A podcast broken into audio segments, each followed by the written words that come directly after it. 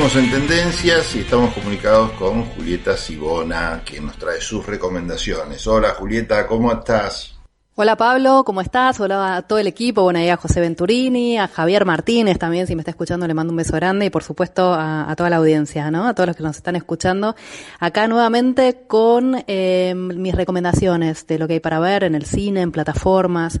Eh, se viene Semana Santa, vamos a tener más tiempo, así que va a estar bueno tener algunas recomendaciones a mano, así que te recomiendo Pablo que, que vayan buscando una lapicera, algo para anotar, porque te voy a tirar los datos necesarios para pasar esta Semana Santa en otra dimensión, que es lo que necesitamos.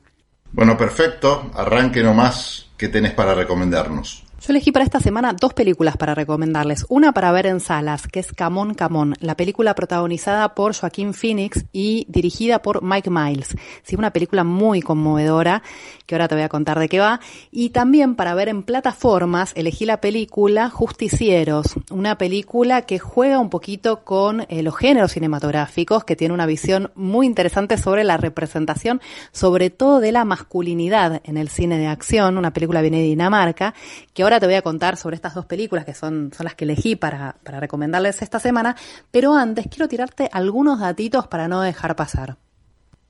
El primero es el ciclo Espanoramas, ¿sí? que es un ciclo de cine español que organiza bueno, la Embajada de España y otros tres centros culturales de la cooperación española en Argentina, eh, que es un ciclo en donde reúne lo mejor del cine español contemporáneo. Eh, se está realizando este año en el Cinépolis Recoleta, ahí en Vicente López 2050. Las entradas salen 650 pesos, pero realmente hay películas imperdibles, películas que pasaron por distintos festivales, muy premiadas, muy esperadas. Está, por ejemplo, El Buen Patrón, se proyectó, la película está protagonizada por Javier Bardem, Mediterráneo. Eh, bueno, ya está terminando el festival, pero no quería dejar de mencionarlo realmente porque quedan todavía dos días para aprovecharlos a full. De hecho, hoy martes a la tarde tenemos dos funciones. Por un lado, a las 19.30 con Sedimentos, una película de Adrián Silvestre sobre una especie de road movie, un viaje que realizan un grupo de mujeres trans en donde van encontrando el paisaje, en el paisaje distintas cuestiones que tienen que ver también con su personalidad y con sus sentimientos. También se proyecta a las 22 horas eh, otra película también este, dentro de esta muestra. Y por último, y a esto quería llegar lo más rápido posible, eh, mañana miércoles a las 19.30, la película de cierre, que es la película ¿Quién lo impide? de Jonás Truebas.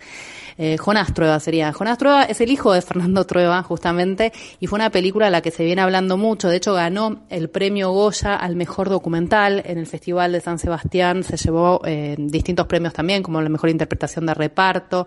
En el Festival Internacional de Mar del Plata, de hecho, el año pasado también eh, se llevó un premio. distintos festivales también este, pasó esta película, pero lo interesante es que finalmente se estrena y se estrena en cine. Es una película que dura tres horas. Ahí el director lo que va a hacer es ir buscando testimonios entre los jóvenes, una película en donde los jóvenes piensan en la película misma cómo representarse y ahí un poco van poniendo sus sentimientos, su visión. Realmente es una película imperdible y un festival imperdible para los que les gusta el cine español, así que aprovecharlo. Quedan dos días, hoy y mañana, eh, no se lo pierdan. La otra es que empieza el Bafisi, sí, el 19 de abril al 1 de mayo. La semana que viene prometo ir de lleno con ese tema, pero te lo quería mencionar porque las entradas anticipadas empiezan a vender el 14 de abril. Así que puedes ir anotando la, toda la programación, las sedes, toda la información está en la página del gobierno de la ciudad que es vivamoscultura.buenosaires.gov.ar vivamoscultura.buenosaires.gov.ar. Ahí vas a poder ver toda la programación, las salas y a partir del 14 de abril sacar las y comprar las entradas anticipadas. Son muy económicas, 150 pesos en la entrada general 100 pesos para jubilados y estudiantes y hay también eh, proyecciones gratuitas y también posibilidad de ver de forma online. Así que bueno, estás avisado y vamos a volver sobre ese tema. Y por ultimísimo, y esto Pablo es para vos, que me comentabas que te gustaban las películas este, restauradas, este, reencontrarte con viejo cine, en dónde ver esas películas y bueno, este anotate que es el, es el ciclo Vecine Vecine. ¿Sí? Este ciclo va a estar dedicado al cine de Fellini, ¿sí? Con cinco películas en copias restauradas en el cine York. Esto es en la calle Alberdi, 895 en Olivos. Así que yo te diría que te lo anotes, porque si bien parece, bueno, para los que no somos de zona norte, irte a Olivos, pero ojo, viene Semana Santa, quizás da para darse una vuelta, son cinco, eh, cinco films de, en copias restauradas de Fellini como para poder verlo en salas y de forma completamente gratuita, ¿sí? Este ciclo comenzó el 10 de abril, ¿sí? Y va a continuar hasta el 15 de mayo. Así que bueno, también están avisados. Buenísimo, Julieta. ¿Y qué películas nos recomendás para este santo fin de semana?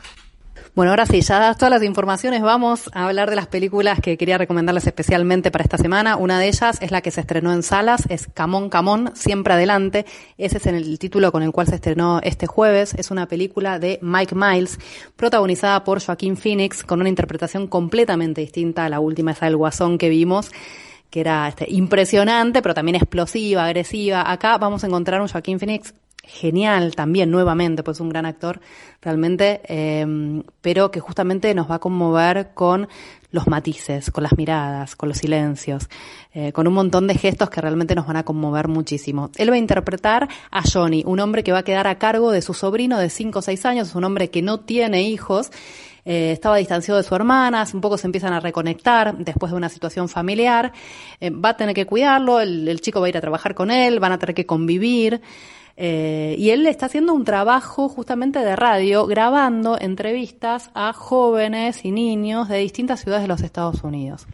La película tiene muchísimos méritos. Para mí, el más grande de todos es poder representar de forma cinematográfica esa dimensión espacio-temporal extraña, casi como un paréntesis en nuestras vidas que a veces no podemos entender cuando estamos a cargo de un chico, ¿sí?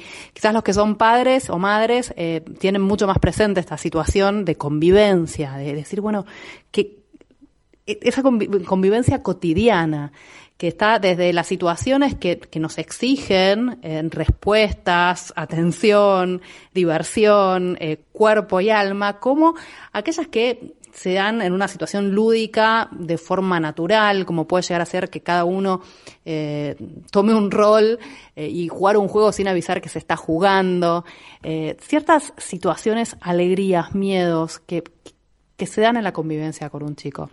Eh, me parece cuántas veces vimos, y, realmente es el fuerte de la película, porque lo que me parece que logra es salirse de cualquier tipo de representación y lugar común que estamos acostumbrados a ver en este tipo de representación, sobre todo en la representación de los chicos. ¿Cuántas veces vimos una película que de repente nos dio la sensación de que nos estaban como obligando de alguna manera a emocionarnos con ese chico que estábamos viendo, o a odiar a ese chico que estábamos viendo en la pantalla, o esos chicos que hablan como adultos en las películas.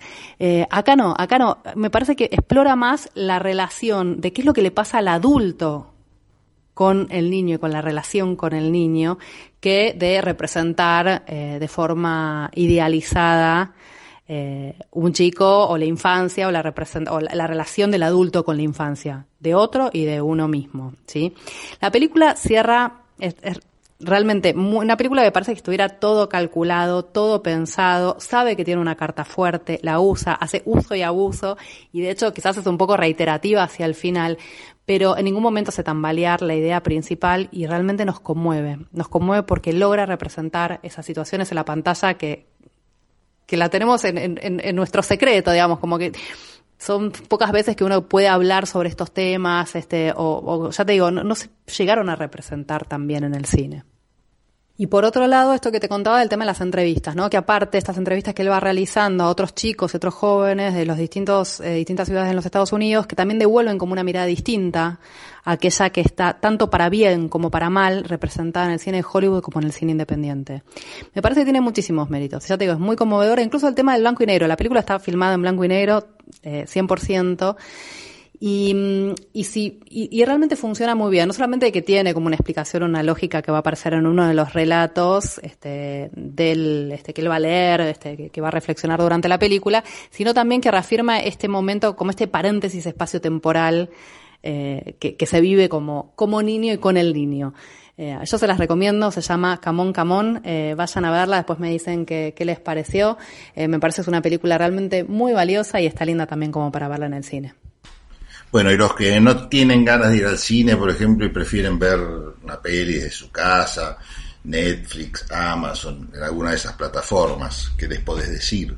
Bueno, por último, para ver en plataforma, ¿sí? muy cortito porque no me quiero extender ya demasiado, la película Justiciero. ¿sí? Esta película te comentaba de Anders Thomas Jensen, protagonizada por Matt Mikkelsen, realmente una estrella del cine danés.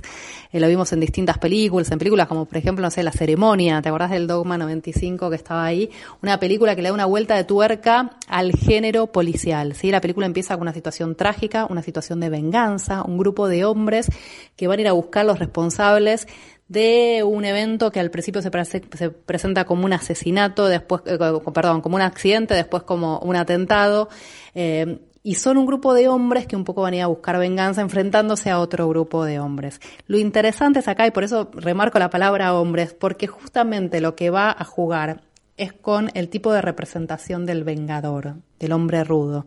Los hombres que van a aparecer acá son hombres inseguros, hombres eh, que la inseguridad la pueden mostrar a través de la violencia, como en la no violencia o en, otras situaciones que no quiero contar.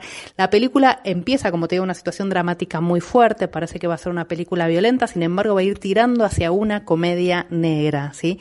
Y una comedia negra en donde justamente se va a poner después el foco, a medida que va avanzando, en una situación afectiva.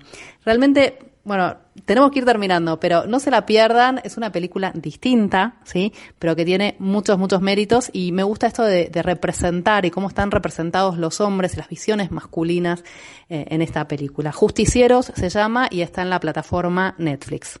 Con esto, Pablo, si te parece, nos despedimos. Nos encontramos la semana que viene, ¿sí? Tenemos muchas novedades de teatro también para comentar. Se viene el estreno, el reestreno de dos obras que también marcaron la cartelera porteña. Una se llama Tarascones, con todas actrices muy poderosas, y la otra es la obra Pundonor, que también se reestrena en una sala comercial.